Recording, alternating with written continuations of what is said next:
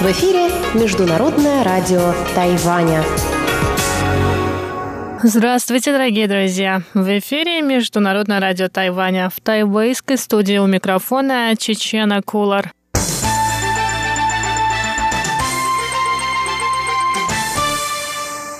Сегодня 8 февраля, пятница, и вас ждут выпуск главных новостей о Тайване и тематические передачи. Передача «Азия в современном мире», экскурсия на Формозу и ностальгия. Оставайтесь с нами на волнах МРТ. А мы с вами начинаем выпуск новостей. Пилоты тайваньской авиакомпании China Airlines объявили 8 февраля забастовку. В связи с ней 26 рейсов были отменены. Забастовка началась в 6 утра 8 января. Профсоюз города Тауяня, в котором состоят пилоты авиакомпании, созвал пресс-конференцию рано утром и объявил о забастовке в связи с невыполнением их требований по улучшению условий работы. На протяжении прошлого года сотрудники China Airlines вели переговоры с руководством авиакомпании. Одно из требований – увеличить количество пилотов до четырех на рейсах, которые длятся более 12 часов. Сейчас на таких рейсах работает по три пилота, что, по их мнению, может сказаться на безопасности полетов. Кроме того, сотрудники компании потребовали увеличить количество пилотов и вторых пилотов до трех трех на рейсах продолжительностью более 8 часов. Пилоты тайваньской авиакомпании также требуют изменить порядок повышения квалификации. В ответ на эти требования руководство China Airlines ранее заявило, что увеличение количества пилотов на одном рейсе станет причиной повышения стоимости авиабилетов, а порядок повышения квалификации совершенен. Третье требование касается членов профсоюза. Они потребовали от руководства не оказывать давления на профсоюз. Кроме того, пилоты авиакомпании выступили с заявлением сменить непосредственное начальство, которое ущемляет их трудовые права. Последним требованием стала выдача 13-й зарплаты по примеру другой тайваньской авиакомпании Ива Air. Руководство авиакомпании не отреагировало на последние три пункта требований пилотов. Это первая забастовка работников тайваньской авиации, устроенная во время праздничных дней по случаю Нового года по лунному календарю. В июне 2016 года стюардессы этой авиакомпании устроили 24-часовую забастовку. В тот раз было отменено 76 рейсов. Профсоюз пилотов добавил, что нынешняя забастовка не имеет временных ограничений. Пилоты будут бастовать до тех пор, пока руководство не удовлетворит их требования.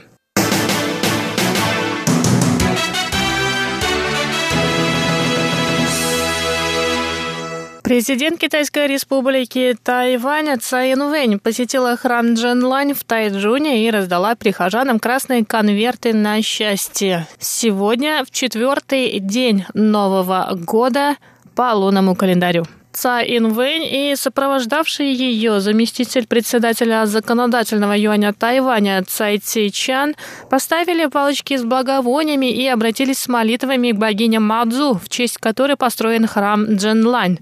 После этого руководство Тайваня в течение 40 минут раздало более тысячи конвертов. Посетители храма выстроились в длинную очередь с раннего утра. Один из них сообщил, что прибыл к храму еще в 9 вечера 7 января.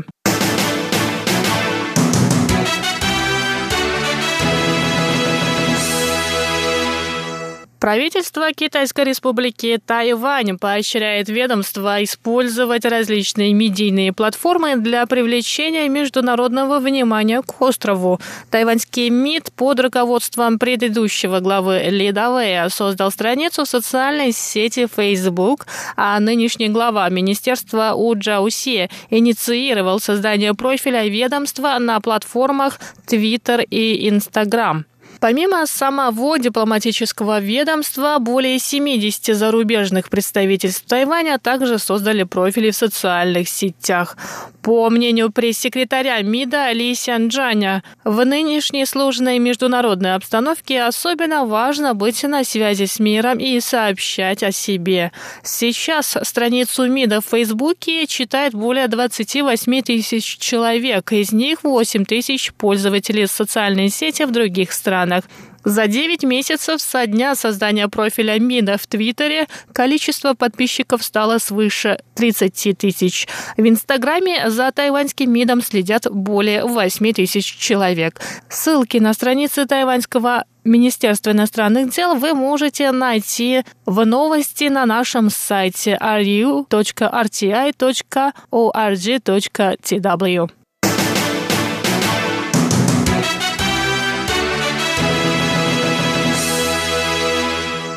Тайвань занял 20 место в Международном индексе защиты прав интеллектуальной собственности по итогам 2018 года. Об этом стало известно из доклада Международного центра инновационной политики Американской торговой палаты. Позиция Тайваня не изменилась по сравнению с 2017 годом. Индекс защиты прав интеллектуальной собственности на острове составил 28,5 0,5 пункта. А в этом рейтинге Китай занял 25 место. Среди азиатских стран в десятку попали Япония, восьмое место, и Сингапур, десятое место. Южная Корея заняла 13 место. Первые три места рейтинга заняли США, Великобритания и Швеция. Составители рейтинга считают, что Тайваню необходимо приложить усилия для защиты патентов на цифровые изобретения, а также бороться с плагиатом в интернете.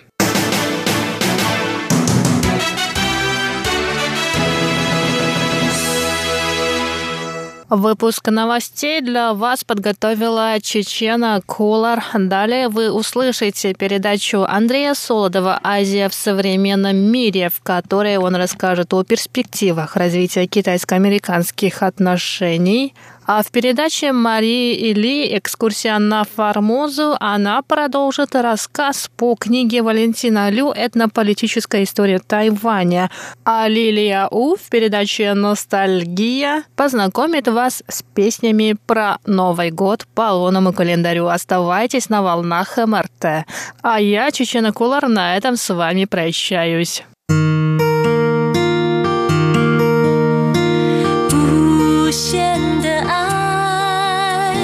全世界传开，永恒的关怀，来自他。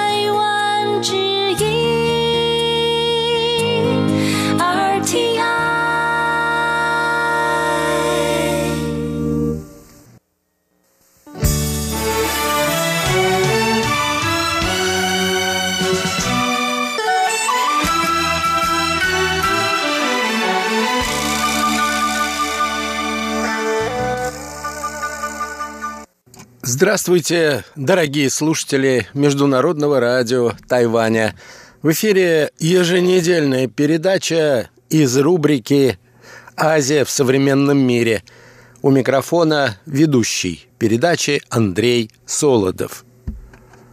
В 2018 году в Соединенных Штатах окончательно оформился двухпартийный консенсус – в основе которого лежит курс на сдерживание Китая в военной и технологической сферах, а также уход от зависимости американской экономики от КНР.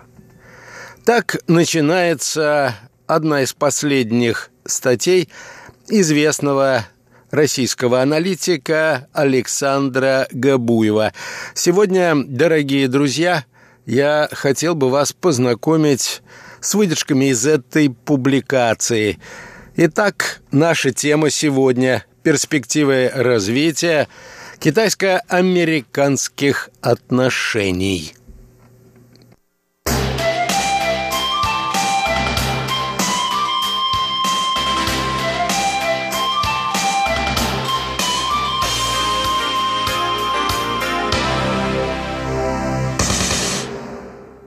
Главным геополитическим событием 2018 года стало обострение противостояния между двумя мощнейшими державами современности – США и Китаем, пишет автор. Самыми заметными эпизодами этой конфронтации стала объявленная Вашингтоном торговая война, а также октябрьская речь вице-президента США Майкла Пенса в Гудзоновском институте, которую многие сравнили с фултонской речью Черчилля, которая положила начало холодной войны. Наступающий 2019 год пишет далее Габуев, обещает стать не менее сложным для отношений двух сверхдержав. Проявившаяся в прошлом году новая, так сказать, нормальность в американо-китайских отношениях – результат сложения трех сил – во-первых, это все более уверенное поведение Пекина на международной арене, вызванное превращением Китая в глобальную державу, которая уступает по совокупной национальной мощи только Америке. Это поведение выражается в создании искусственных островов в Южно-Китайском море и превращение их в опорные пункты для китайского флота. Появление первой зарубежной базы Национально-освободительной армии Китая в Джибути, глобальной экспансии китайских компаний, в особенности технологических гигантов вроде Huawei и Alibaba – а также в инвестициях в рамках программы «Один пояс, один путь».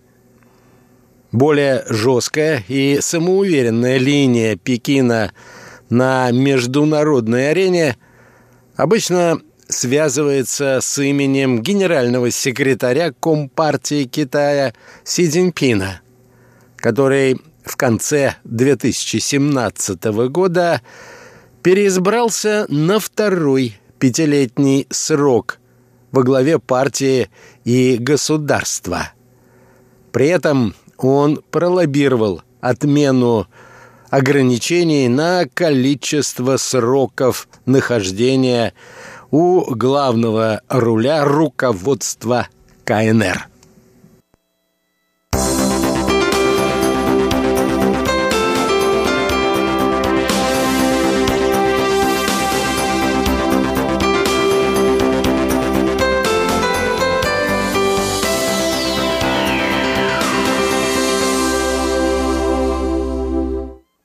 Однако, отмечает автор, несмотря на личные инициативы Си Цзиньпина наподобие плана «Один пояс, один путь», генеральный секретарь не делает ничего принципиально нового.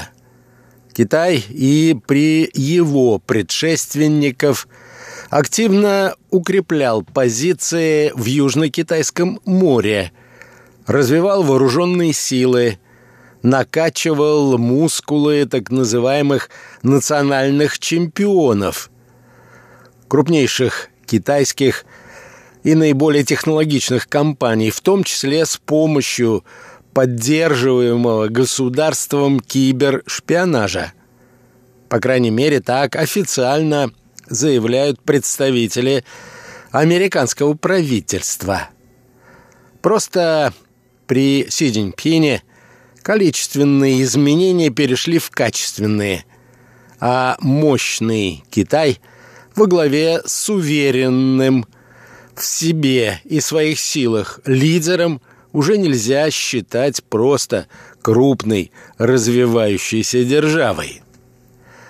Второй фактор, подчеркивает автор статьи, Это изменение Китаю в Америке, непосредственно связанное с превращением КНР в глобального конкурента США.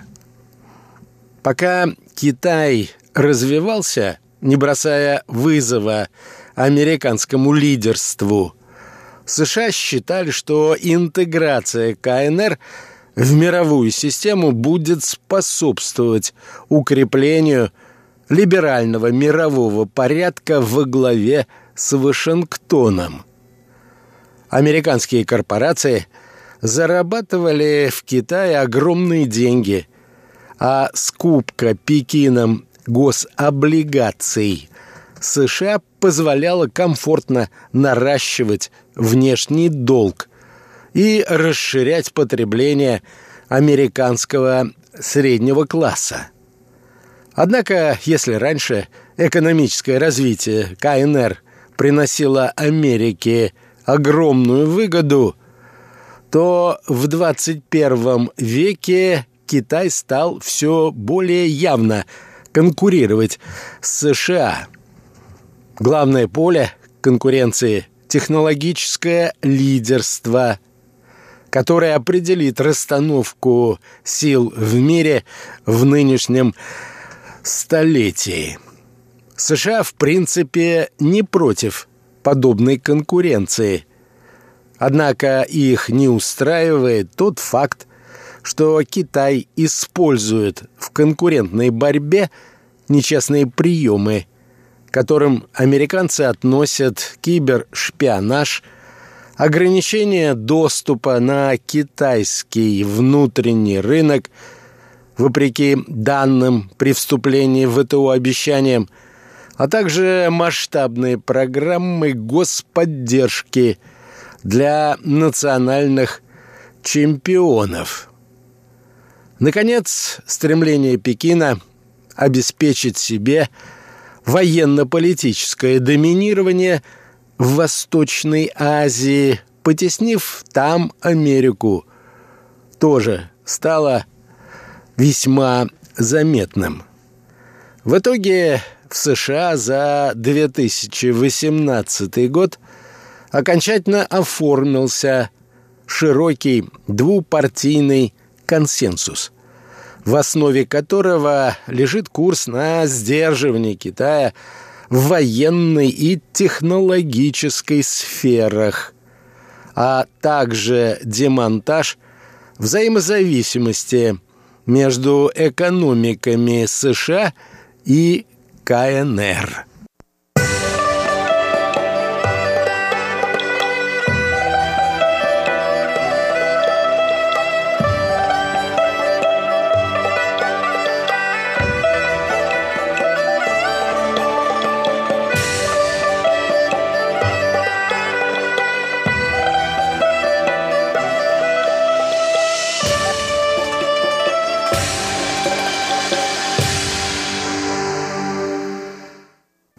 Наконец, третий фактор обострения отношений между США и КНР, продолжает Габуев, это личный фактор, имея в виду президента США Дональда Трампа.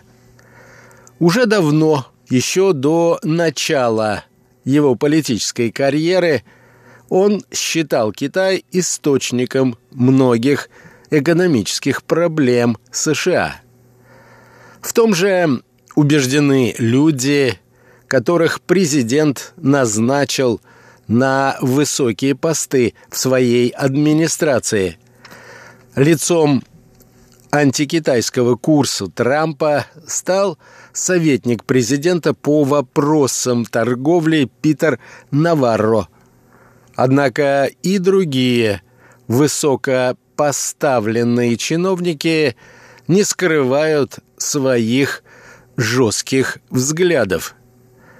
Учитывая, что президент и его команда не умеют и принципиально не хотят использовать на китайском направлении возможности многосторонних институтов, как это пытался сделать Барак Обама путем создания транстихоокеанского партнерства – Главным орудием в руках Вашингтона стали заградительные пошлины на импорт из КНР.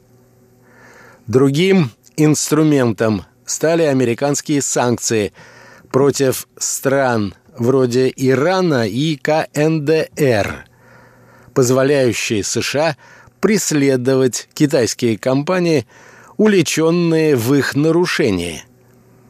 Пока что главными мишенями такого рода стали китайские компании Huawei и ZTE, лидеры в производстве телекоммуникационного оборудования.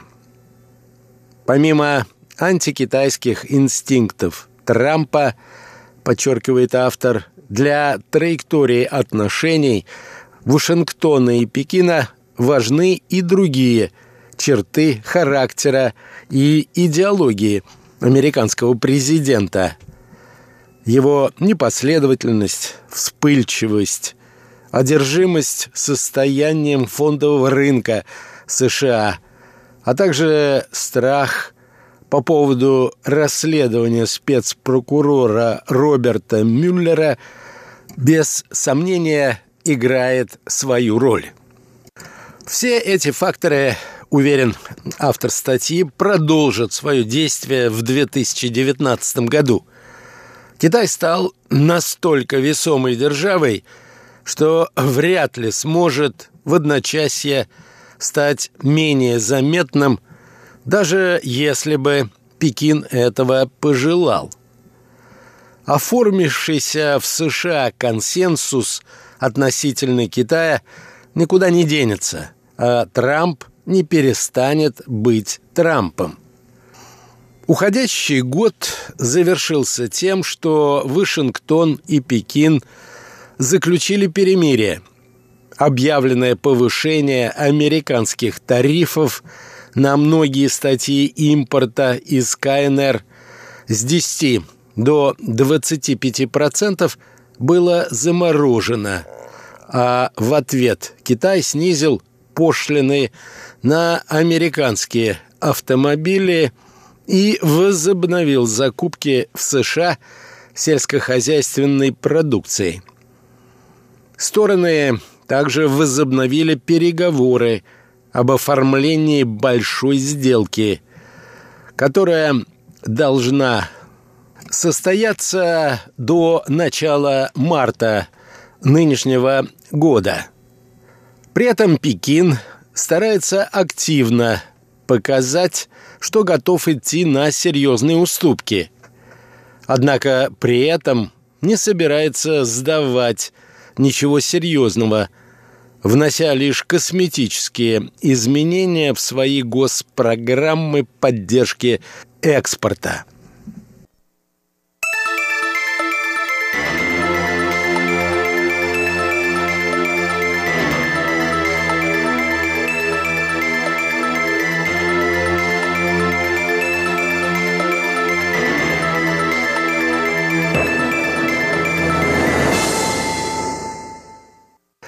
Сам же американский президент, продолжает автор, пока что ориентируется прежде всего на реакцию фондового рынка Соединенных Штатов.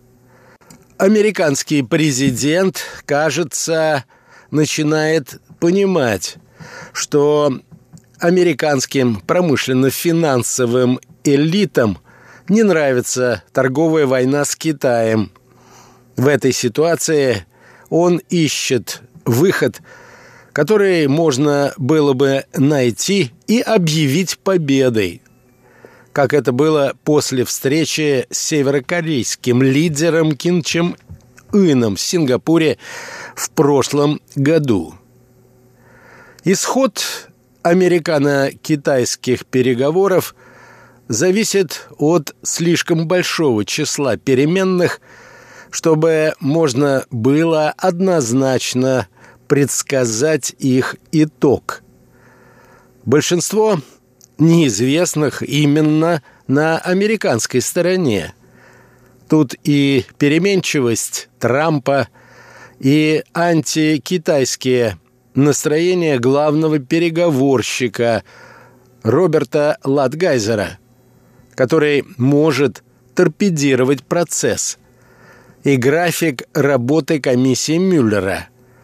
Ведь если спецпрокурор опубликует свои выводы в скором времени, если они будут содержать убедительные доказательства нарушения Трампов законов, то у президента появится большой соблазн поскорее отвлечь внимание публики на внешние раздражители. И Китай в этом смысле является идеальной мишенью. Новый состав американского конгресса, который приступил к работе 1 января, также повышает степень неопределенности. По итогам промежуточных выборов республиканцы утратили контроль над палатой представителей. Многие комитеты в ней возглавляют антитрамписты. В итоге Конгресс стал гораздо менее дееспособным, однако куда более громким инструментом что, учитывая антикитайские настроения многих законодателей, наверняка отразится на взаимоотношениях между США и КНР. Важную роль, безусловно, сыграют и действия Китая. Пока Си Цзиньпин и его команда выбрали тактику умиротворения Трампа – и стараются дать президенту США почувствовать, что его нажим дает результаты, и Китай готов идти на уступки. Но на бесконечные уступки китайский лидер идти не сможет. Несмотря на консолидацию власти, ему нужно поддерживать свой авторитет в партии и стране. Поэтому он не может заходить за красные линии, тем более что китайское руководство не намерено отказываться от курса на превращение страну в сверхдержаву.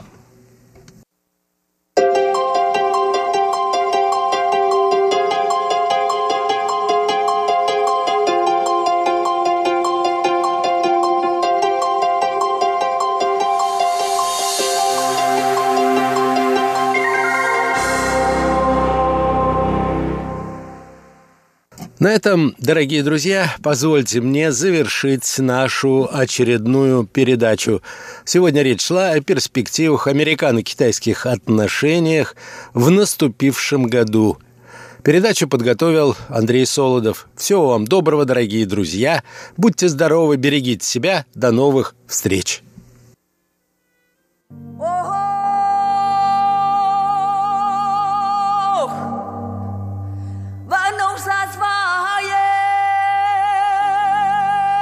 Экскурсия на Формозу. У микрофона Мария Ли. Здравствуйте, уважаемые друзья! Сегодня в рубрике «Экскурсия на Формозу» мы продолжим знакомиться с книгой Валентина Лю «Этнополитическая история Тайваня в мировой историографии с 17 по 21 века». Напомню, что первая глава этой книги посвящена российским исследованиям Тайваня. На протяжении прошлых передач мы с вами говорили о полевых наблюдениях и исследованиях российских мореплавателей, путешественников и ученых на Тайване с конца XVIII до трети XX века. Валентин подчеркивает, что это был особый этап в изучении острова россиянами, этап сбора полевых данных и их первичного сравнения с ранними сведениями других европейцев. Представленные труды моряков и ученых свидетельствуют о широком и серьезном интересе россиян к соседнему Китаю, распространявшемся не только на столицу или пограничные с Россией территории, но и на самые дальние окраины Срединной империи, такие как остров Формоза. После открытия Тайваня в результате неудачных для Китая опиумных войн, а также японской военной экспедиции в 1874 году, российские ученые одними из первых появились на острове и стали истинными пионерами в его научном изучении. Действуя в одиночку, чаще всего на свой страх и риск, они вели комплексные полевые исследования и внесли ценный вклад в изучение этнической истории и культуры формозцев. Их усилиями были собраны и опубликованы уникальные полевые этнографические материалы, проведены антропометрические, лингвистические и прочие специальные исследования.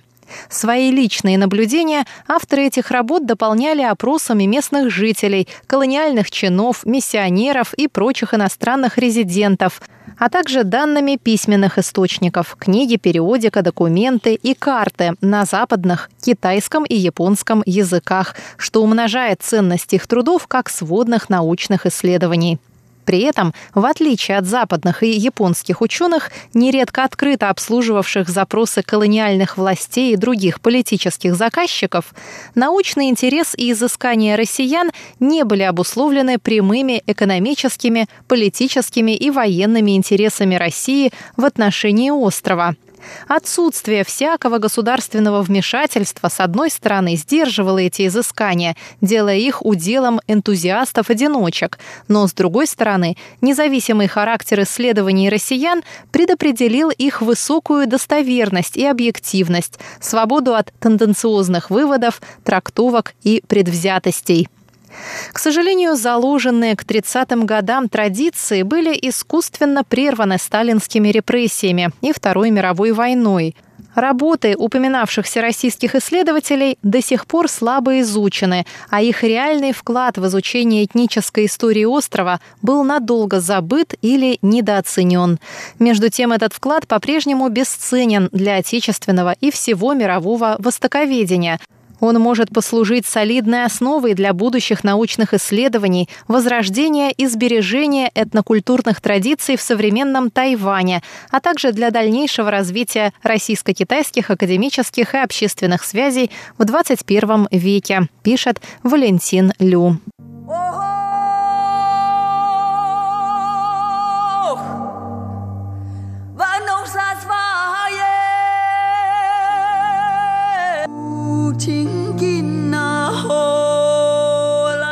Вторая часть первой главы посвящена дистанционному изучению этнополитических аспектов истории Тайваня в российском востоковедении с XIX по XX века.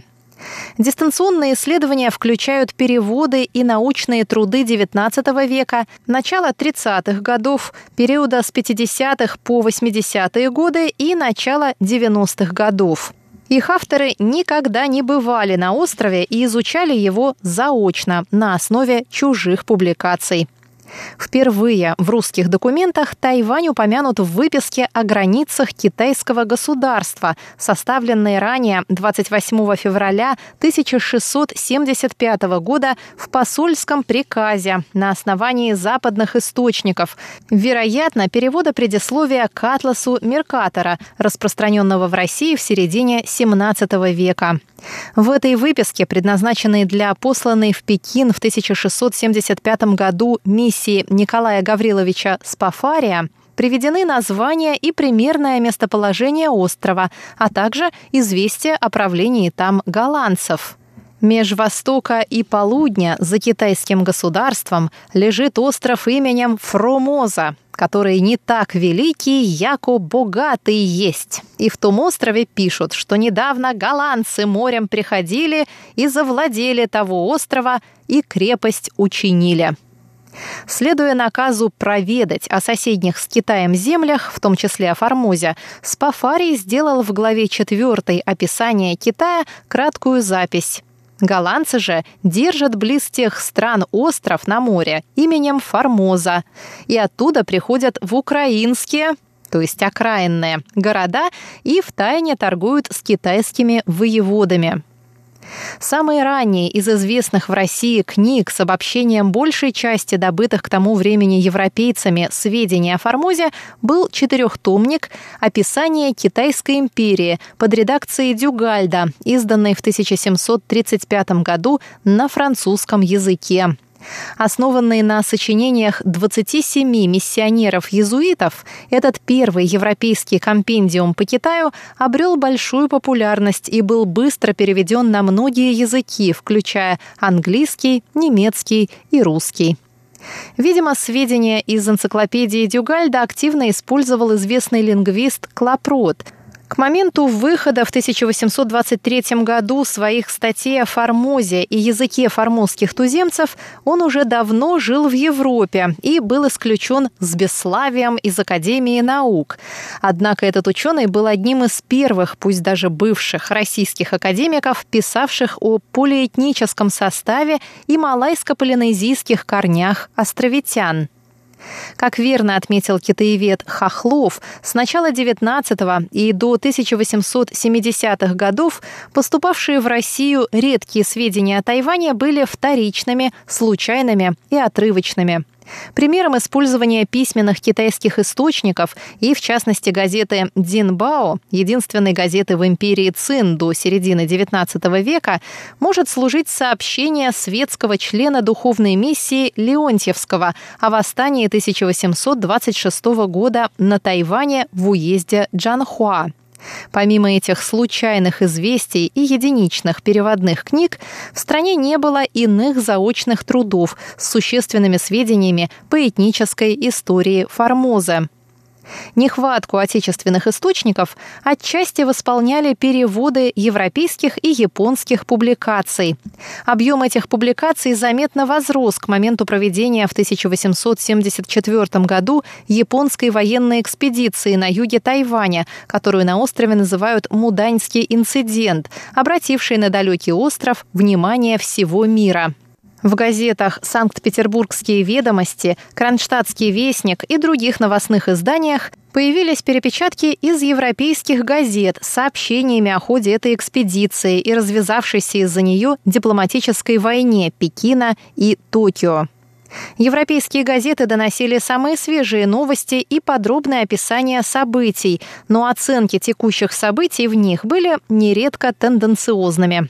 Характерна в этом плане обзорно-аналитическая статья французского журналиста Эдмона Плушу еще о Формозе и японской экспедиции, изданная на русском языке в номерах 13 и 14 журнала «Живописное обозрение» за 1875 год. Эта статья содержит подробный обзор всей экспедиции, подводя итоги которой автор уверенно утверждает, что японцы добились успеха, одержав полную победу над злыми дикарями и овладев немалой частью острова. В целом статья написана с откровенно про-японских позиций. Автор ее высокомерно отзывается о китайцах, о диких туземцах на острове и о корейцах в Корее. Но подробнее об этом мы поговорим на следующей неделе в передаче «Экскурсия на Формозу». С вами была Мария Ли. Всего вам доброго.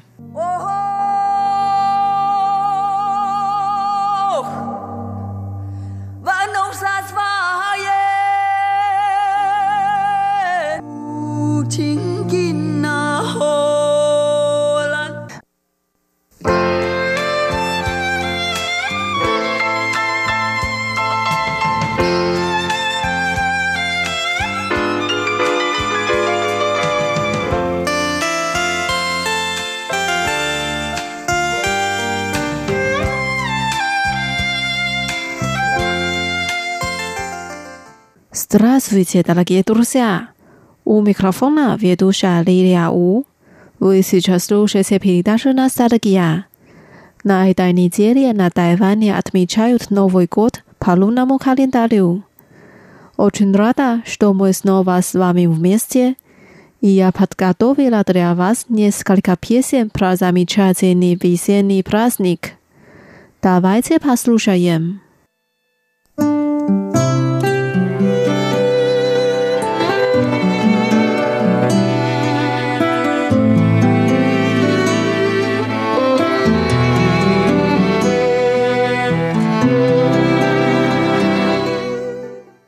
Первая песня очень симпатичная.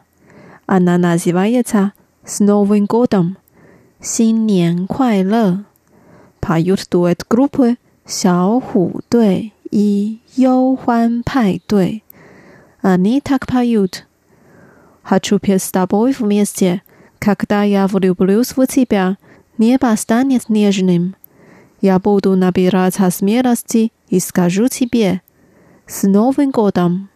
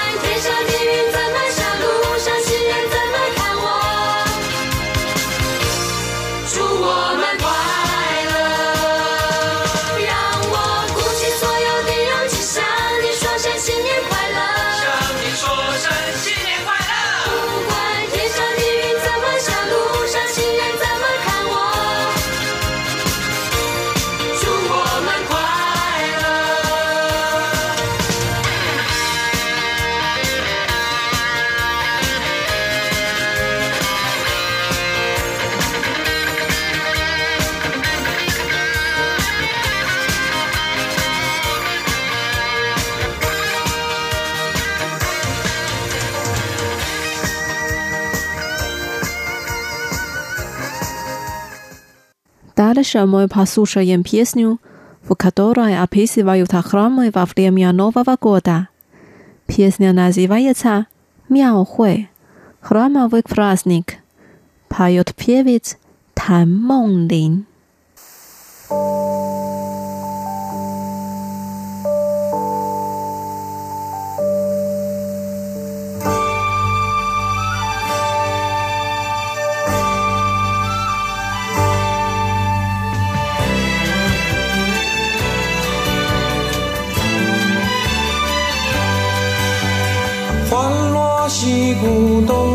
咚咚隆咚锵，把脑穿云霄。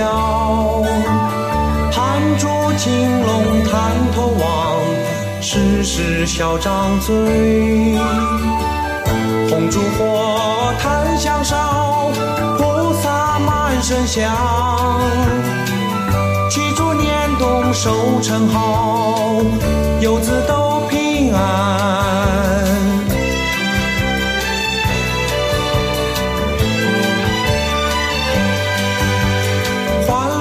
击鼓咚咚隆咚锵，把脑穿云霄。范谢将军站两旁，叱咤想当年。战天生，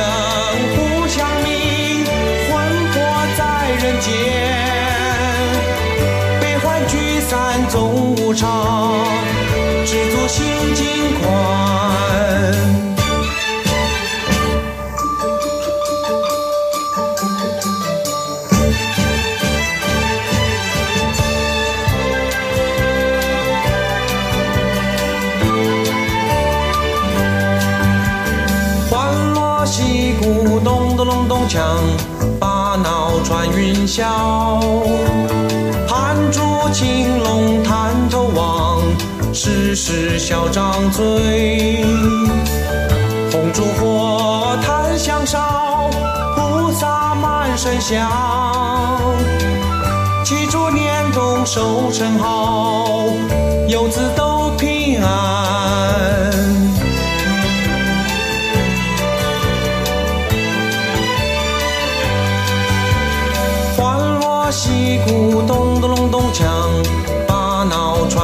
穿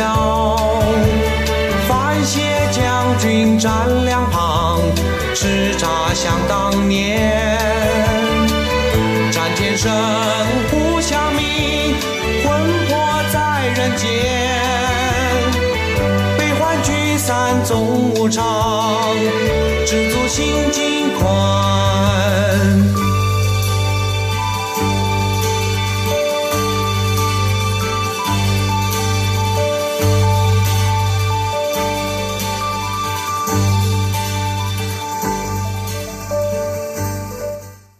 Запели песня «Туан Счастливое окружение, которую поет певица Цай Чин.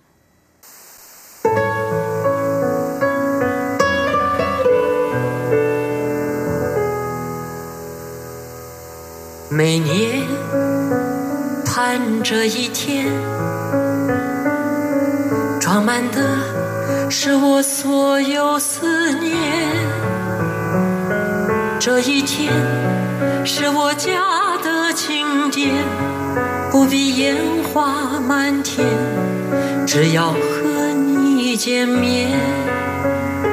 这一天让心愿兑现，回乡路再远，我不怕疲倦。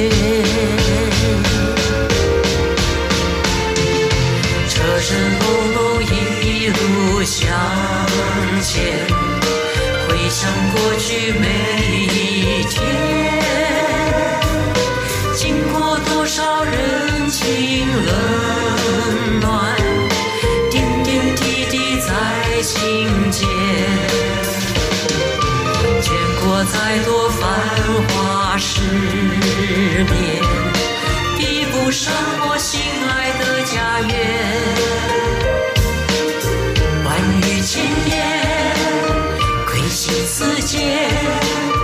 团圆就在眼前。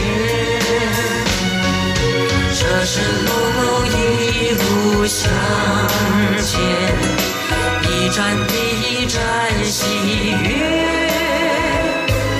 这是最虔诚的心愿，山高水远见一面。听过再多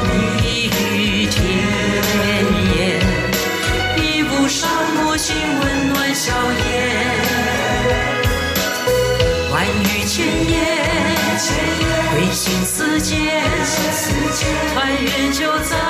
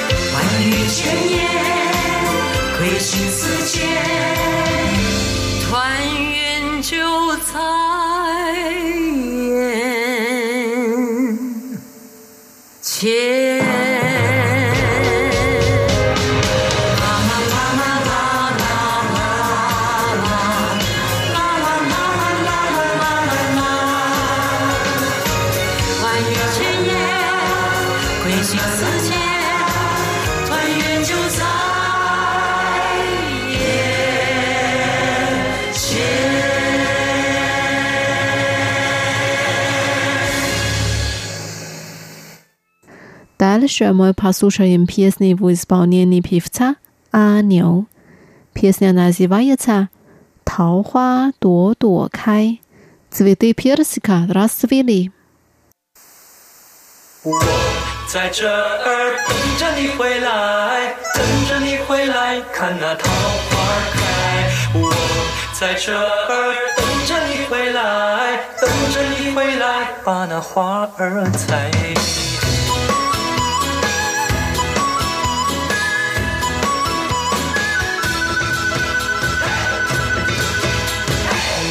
暖暖的春风迎面吹，桃花朵朵开。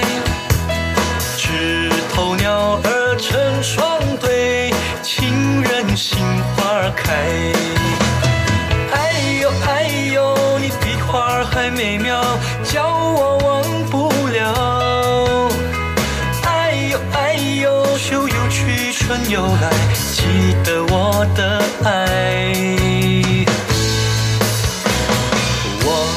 这儿等着你回来，等着你回来，看那桃花开。我在这儿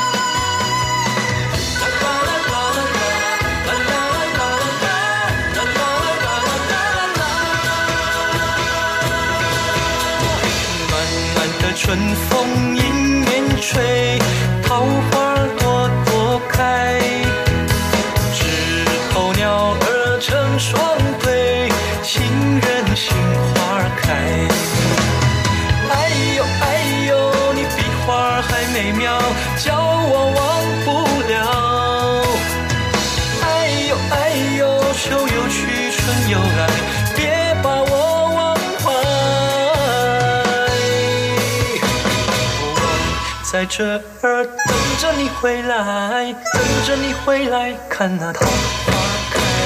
我在这儿等着你回来，等着你回来，把那花儿采。我在这儿等着你回来，等着你回来，给你把花戴。我在这儿等着你回来，尝尝家乡菜，团圆乐开怀。我在这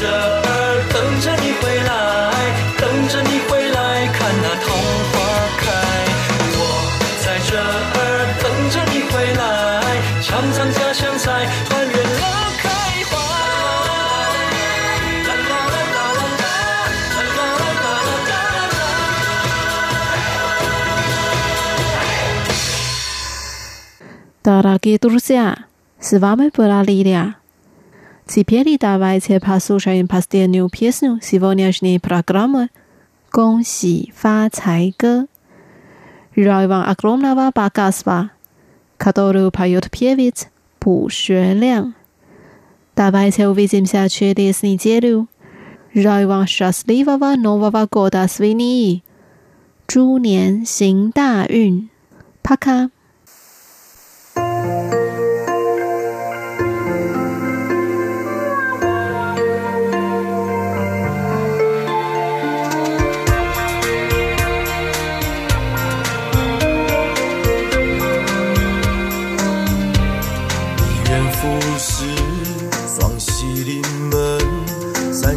太太，四季平安，五子登科，六畜兴旺，新年新希望，十全十美，百战百胜，千载难逢，万事如意，无限欢喜。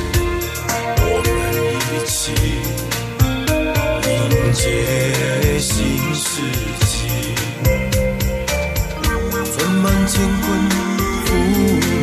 Stimme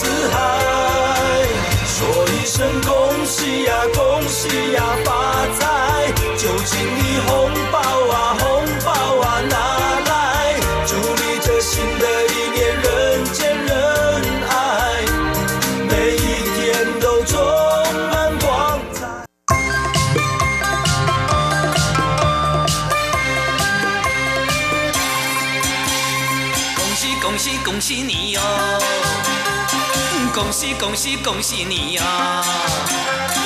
恭喜你哟，今年发大财呀！黄金美钞一起来哟！洋房汽车样样有啊！哎呦还有美娇娘哦！哎呀还有美娇娘哦！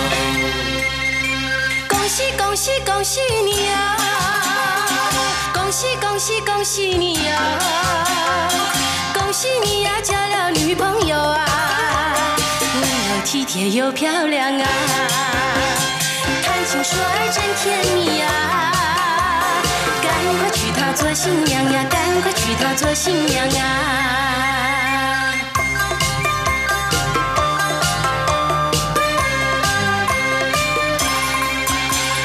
恭喜恭喜恭喜你 哟！恭喜恭喜恭喜你呀！恭喜你呀，今年发大财哟！黄金美钞一起来哟！阳光汽车样样有哦！哎呀有美娇娘哟！哎呀有美娇娘哟！恭喜恭喜恭喜你呀！恭喜恭喜恭喜你呀！恭喜你呀，交了女朋友啊，温柔体贴又漂亮啊，谈情说爱真甜蜜呀，赶快娶她做新娘啊，赶快娶她做新娘啊！恭喜恭喜恭喜你哟！恭喜恭喜恭喜你哟！恭喜恭喜恭喜你哟！